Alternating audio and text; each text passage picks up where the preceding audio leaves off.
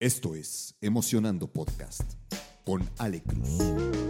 Yo soy Alejandra Cruz y he creado este espacio para hablar de salud mental.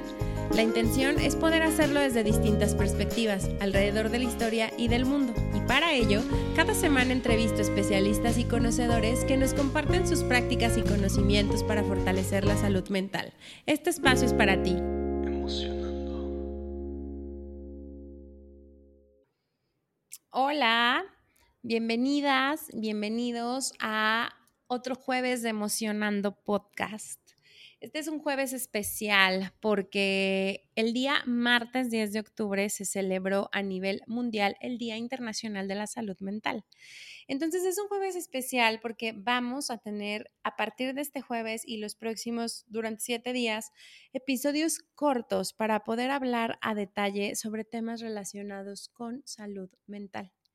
Es un tema que ustedes saben que a mí me encanta y me apasiona y la verdad es que he aprendido un montón, especialmente este año respecto a este tema, verlo desde una perspectiva mucho más amplia, desde un paraguas mucho más amplio, poderlo combinar con el bienestar y he aprendido un montón de cosas que la verdad es que les quiero compartir a través de estos siete episodios cortos que vamos a tener todos los días. Esto también porque creo que se las debo.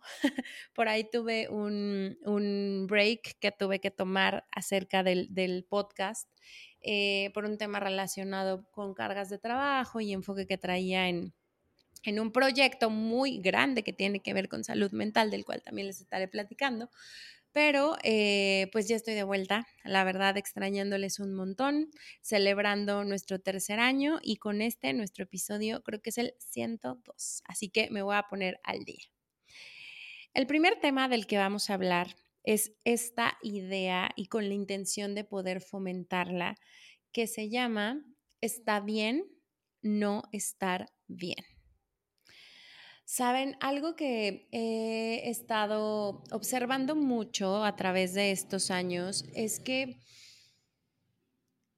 especialmente cuando nosotros abrimos nuestra historia, cuando empezamos a abrir y hablar de nuestras heridas, cuando nos atrevemos a abrir un poco nuestro corazón con las personas a las que les tenemos confianza y platicamos sobre lo que está pasando adentro en este mundo emocional que de pronto está ahí, pero que no, no, no necesariamente le hacemos mucho caso, que está ahí, pero no siempre lo, le damos un lugar, pero está ahí, pero siempre pues, puede ser un poco incómodo. Pero cuando empezamos a abrirnos en este lugar un poco más vulnerable, un poco más abierto a a abrir precisamente nuestras emociones, nuestros sentimientos, lo que nos duele, lo que nos hace sufrir y demás, es para la persona que lo habla como un alivio, como un suspiro, como un apapacho, inclusive poder ponerlo en palabras.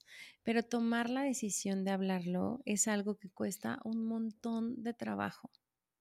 ¿Y por qué? Porque me parece que de pronto tenemos muchas exigencias alrededor de la felicidad eterna, alrededor de podernos sentir plenos y exitosos y que todo está bien con nuestras vidas todo el tiempo. Yo tengo un amigo con el cual hablo, hablo mucho de estos temas y, él, él, mucho me, me, comparte esto. Es imposible que podamos sentirnos en ese grado de felicidad y realización todo el tiempo, ¿no? Y en, en ese punto coincido mucho con él. ¿Por qué? Porque si nosotros tenemos este estándar de felicidad, completa, absoluta, plenitud, tranquilidad durante todo el tiempo como un indicador de nuestra salud mental, algo que podemos estar haciendo o corriendo el riesgo es que empecemos a confundirnos, que cuando nos pasan contingencias en la vida, no nos demos chance o no nos demos el permiso de podernos sentir mal. ¿Y a qué voy?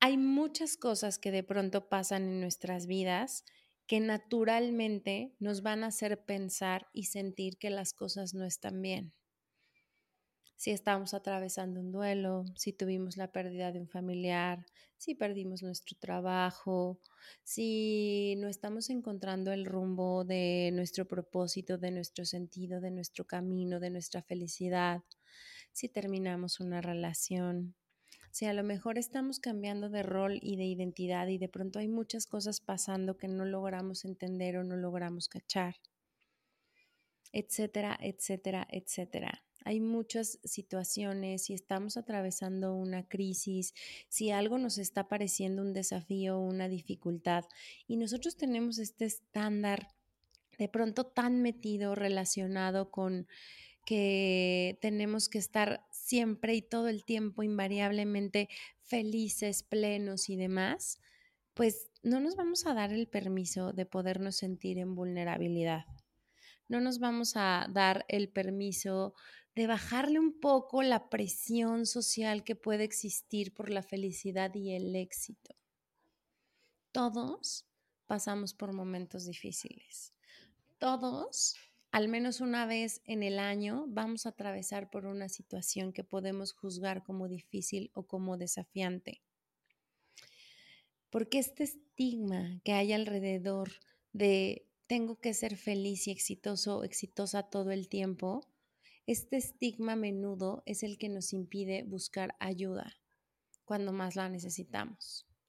Es lo que nos lleva a tratar de resolver solos. Y aclaro, no porque no podamos resolver solos, pero hay ocasiones en donde las cosas son tan desafiantes o tan abrumadoras que el hecho de poder pedir ayuda nos puede ayudar a darnos potencia y agilidad. El pedir ayuda, el hablar, el decir lo que está pasando dentro de nosotros y de nuestras emociones es un signo de fortaleza, no un signo de debilidad. Entonces, ese es, es un punto súper, súper, súper importante y por eso seguir como reforzando la idea de que está bien no estar bien, que estas expectativas poco realistas de la felicidad constante y del éxito continuo muchas veces nos llevan a saber y a sentirnos peor porque se nos hacen inalcanzables. Es una utopía de pronto sentirnos así. Y esto sí puede generar, como les decía, un estigma en torno a la expresión de nuestras emociones y las luchas personales, las luchas que de pronto venimos cargando, las luchas que de pronto el de enfrente viene cargando y que son distintas la una de la otra justo con este amigo que les comentó, algo que el otro día estábamos debatiendo era esta percepción que de pronto existe de si tienes depresión es porque ya no aguantas nada, porque ya no nos hacen como antes, porque generacionalmente existen ciertas barreras culturales que en algunos momentos nos llevaron a comprarnos una idea de fortaleza y de resistencia a la adversidad que muchas veces rompió con nosotros que en muchas ocasiones fue una carga también súper compleja, porque no había herramientas, porque no existía este espacio de poder decir, en este momento no estoy bien, en este momento necesito ayuda, esta dificultad que estoy pasando es más grande que yo. Y, y, en este sentido también creo que de pronto nos, y, y es mucho de lo que de pronto hablo con este amigo y nos metemos como en esta polémica porque yo no puedo juzgar la lucha del otro desde mi perspectiva. A lo mejor pienso y enjuicio que alguien se está metiendo eh, y se está ahogando en un vaso con agua porque sus problemas para mí me parecen más pequeños que a lo mejor los míos. Pero esa es su realidad. Yo no puedo hablar de empatía cuando estoy viendo al otro desde mis ojos. ¿Por qué? Porque si yo lo viera con empatía, sabría que lo que está pasando esa persona y cómo lo está haciendo es la misma manera y forma en que yo lo estaría haciendo si yo tuviera su historia, su vida, su entorno, su contexto. Y entonces tal vez a los ojos de alguien más me vería como si me estoy ahogando en un vaso de agua. Pero las luchas personales, los desafíos y la manera en que nosotros lo tomamos son tan particulares, tan específicas y tan únicas que solo las podemos descubrir cuando nos damos el tiempo de ser vulnerables y de escuchar al otro con total apertura y con total eh, empatía y con total sensibilidad. Si nosotros podemos alimentar y seguir empujando esta idea de que está bien no estar bien, lo que estamos haciendo es invitar a las personas a que ya no oculten sus emociones a que no se sientan avergonzados por sus sufrimientos y dificultades. Porque el hecho de ocultar las emociones, ocultar los sufrimientos y ocultar lo que nos está costando trabajo, lo que pasa a menudo, lo que sucede es que la situación se empeora. Porque ahora se suma una presión por aparentar que siempre tenemos que estar bien, y esta sensación de siempre tener que estar bien nos puede llevar a aislarnos emocionalmente y a no buscar la ayuda necesaria. El otro día se acercaba a mí una persona a la cual le agradezco mucho la confianza. La confianza porque yo sé que a veces cuesta trabajo pedir ayuda, ¿no? Y el hecho de que alguien se abra contigo a contarte algo que le puede estar causando conflicto, para mí se me hace de las cosas más valiosas que yo puedo recibir. Y yo le hacía la pregunta de, ¿con quién hablas de esto? Y me decía, con nadie. Y le preguntaba, ¿y cuánto tiempo llevas viviéndolo, no? Y me decía, pues ya llevo un par de años. ¿Y qué es lo que piensas de hablarlo con alguien, no? Y justo me decía, es que no les quiero dar lata, es que no los quiero preocupar, esos son los pensamientos que nosotros tenemos. Pensamientos que si seguimos perpetuando, lo único que nos hacen es que sigamos callándonos, sigamos callando emociones, sigamos callando lo que nos pasa por dentro en ese mundo emocional, que a veces no nos lo podemos explicar. Entonces me parece que la invitación va a pedir ayuda como un signo de fortaleza pedir ayuda y hablar sobre nuestra historia, sobre nuestras luchas, es un acto de valentía y cuesta un montón, de verdad. Lo sé, lo sé porque ustedes me han escuchado llorar, me han escuchado contarles un montón de cosas, lo sé. Cuesta un montón, pero ha sido para mí el acto de sanación más grande que he podido hacer por mí misma. Estar bien, no estar bien y normalizar eso nos permite saber que todos enfrentamos desafíos en la vida y que desde este lugar la salud mental es una parte integral del bienestar general. Yo sé que en algunas culturas hablar de problemas emocionales o de salud mental es un tabú, inclusive, perdón, inclusive no solo en ciertas culturas. En algunas ocasiones, hasta hablar de esto en el trabajo, que les voy a hacer un episodio específico de esto, pero en ese contexto cultural que es el trabajo ni siquiera está permitido, porque es un signo de cómo, cómo el CEO se está sintiendo triste porque tuvo una pérdida o porque le diagnosticaron una enfermedad. Pues ¿cómo no? ¿Cómo no sentirse triste ante eso? ¿Cómo no sentirse desafiado ante una contingencia de ese tamaño o de un menor tamaño? Hoy estamos viviendo un cambio positivo en esta conversación. Cada vez más y cada día más las personas se sienten cómodas compartiendo sus experiencias, sus luchas personales y buscando ayuda. Y desde ese lugar podemos tener una conexión tan significativa, tan pura, tan completa, tan profunda con los demás, que eso también alimenta nuestro bienestar social. Ahorita que decía esto, estaba recordando que hace más o menos un, mes y medio más o menos, eh, terminé una formación para intervención en crisis y terapia breve y la formación es muy intensa y muy emocional. ¿Por qué? Porque abre como perspectivas muy personales de eventos que podemos tener que, que al final son parte de un trauma, ¿no? Entonces estábamos teniendo un ejercicio eh, de contención como simulación de una intervención real, pero precisamente para poder hacer los pasos de la intervención en crisis. Y me acuerdo que algo que nos decía la, facilitadora, que es una tipa sasasa, eh, que espero tenérselas aquí en el, en el podcast para que la puedan escuchar, pero algo que nos decía es, ¿qué te preocupa, no? Y le decíamos, híjole, cuando alguien te llega con una bomba emocional que es más grande de lo que tú crees que puedes sostener, ¿cómo le puedes dar contención emocional en ese sentido, no? Y, y justo ella decía algo que me resonó muy cañón, porque ahí fue cuando dije, claro, por eso para algunas personas es fácil ser este, esta persona de confianza cuando algo difícil está pasando, pero justo ella decía, ¿qué estás sintiendo tú?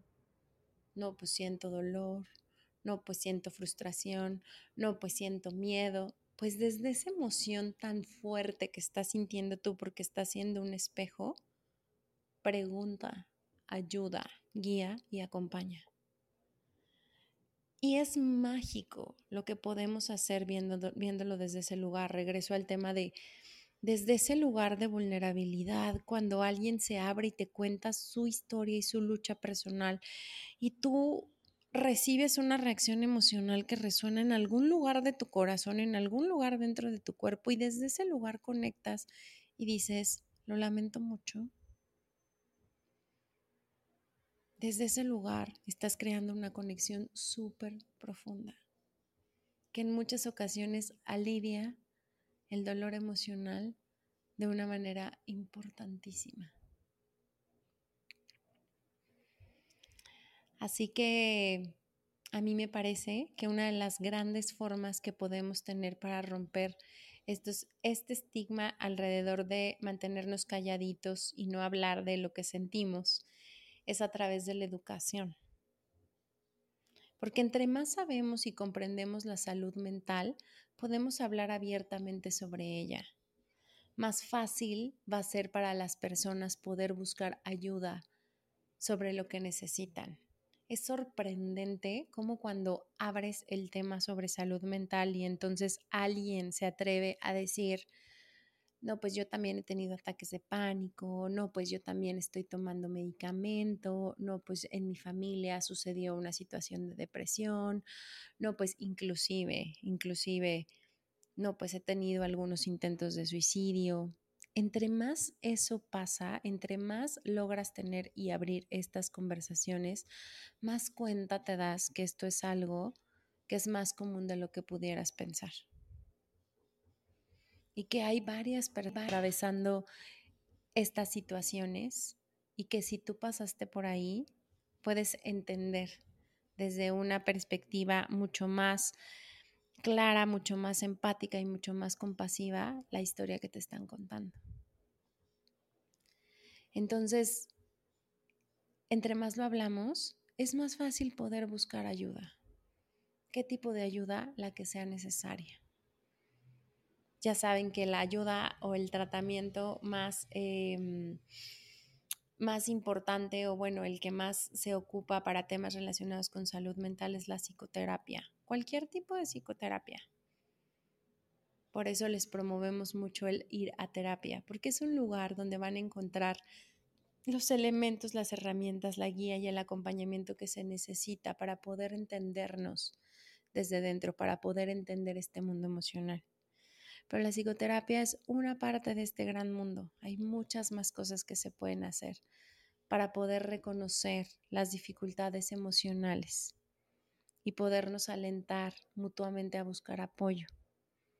Y desde este lugar o en este sentido, poder contribuir a crear una sociedad que sea mucho más comprensiva y más solitaria. Solidaria.